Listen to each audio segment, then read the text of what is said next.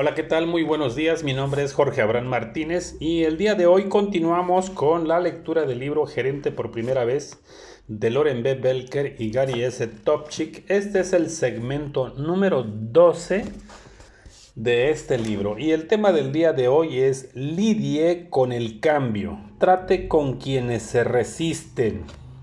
Uno de los aspectos más importantes del trabajo como gerente es es tratar el cambio de forma efectiva. Esto incluye apoyarlo y aceptarlo, entendiendo por qué los miembros de su equipo podrían resistirse y encontrando caminos válidos para reducir la resistencia. Cuando sea capaz de hacerlo, será un experto en uno de los temas más críticos de competencia gerencial, su aceptación a los cambios. ¿Ha trabajado alguna vez para un gerente a quien le fue difícil aceptar los cambios que la compañía inició? Este tipo de gerente expresa abiertamente desacuerdo, cree que la decisión es una tontería y trata de convencerlo de que la mayor parte de esos cambios son terribles para el equipo. Sin dudas, comete un grave error, ya que hace que los empleados pierdan su confianza en las decisiones de la empresa y en última instancia en toda ella.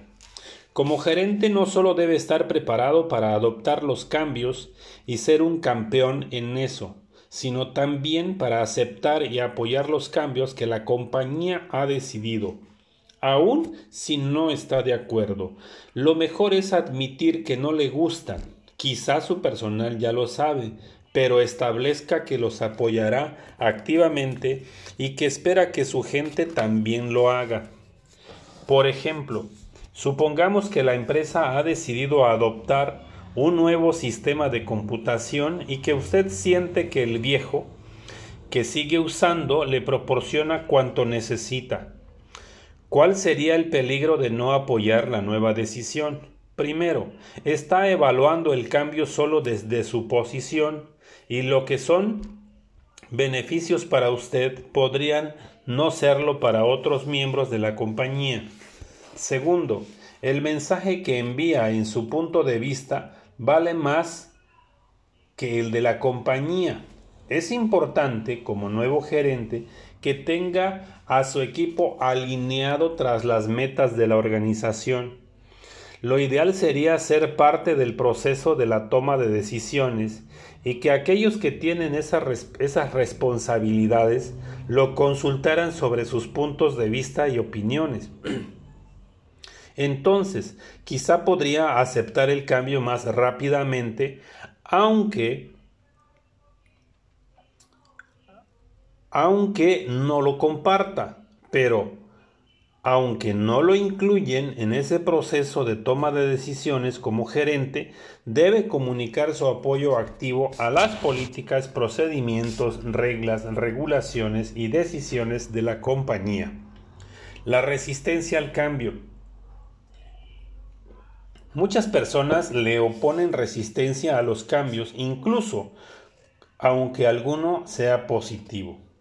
¿Qué es lo que hace que se comporten de esa manera? El ser humano básicamente le teme a lo desconocido y a cómo reaccionará ante lo incierto. Y en la economía de hoy, un cambio podría significar la pérdida del empleo. Muchos podrían pensar que no tienen las destrezas necesarias para enfrentar las responsabilidades que el cambio podría acarrear o no tienen en claro las razones por las por qué se introduce.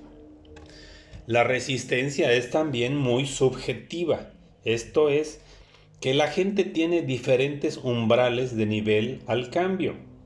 Algunos de nosotros hemos tenido que sufrir experiencias desagradables respecto de los cambios o haber crecido en medios ambientes donde cambio era una mala palabra. Entonces, Obviamente seremos mucho más resistentes cuando esto ocurra, mucho más que aquellos que fueron beneficiados por ellos en el pasado, o se les enseñó que cambio no es un sinónimo de algo negativo. La resistencia al cambio es subjetiva, por ejemplo. Mari siempre ha preparado la documentación para los paquetes que envía, por lo tanto será capaz de rastrearlos más tarde, si fuese necesario, o responder cualquier pregunta de parte de los clientes, vendedores, personal de ventas y demás. Fran nunca los ha hecho y piensa que es una pérdida de tiempo.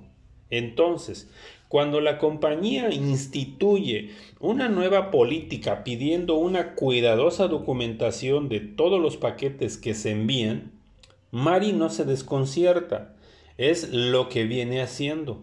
Pero Fran reacciona negativamente a esa nueva tarea inútil y se queja con todos los que se cruza. ¿Cómo reducir la resistencia? Es imprudente pensar que usted puede eliminar totalmente la resistencia al cambio de todo su equipo de trabajo. Como dijimos, la gente es resistente por naturaleza.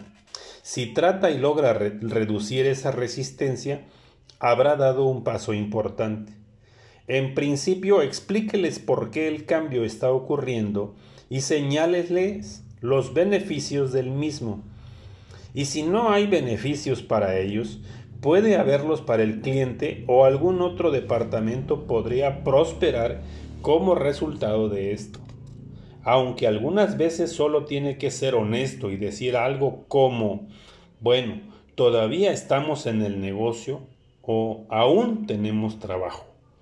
Entonces, pregúntese cómo se puede implementar ese cambio en su grupo o departamento. Cuanto más pueda involucrar a la gente en el cambio, más rápido lo aceptarán. Algunas veces los empleados más resistentes, una vez que están involucrados, se convierten en los más acérrimos defensores de las modificaciones implementadas. Siempre trate de identificar a los individuos más resistentes desde el comienzo y póngalos de su lado. Los cambios se llevan a cabo mucho más fácilmente cuando tiene su apoyo. Bien, hasta aquí la lectura de este segmento número 12. Nos vemos en el siguiente segmento y que espero estén sacando provecho de esta lectura. Que tengan ustedes un excelente día.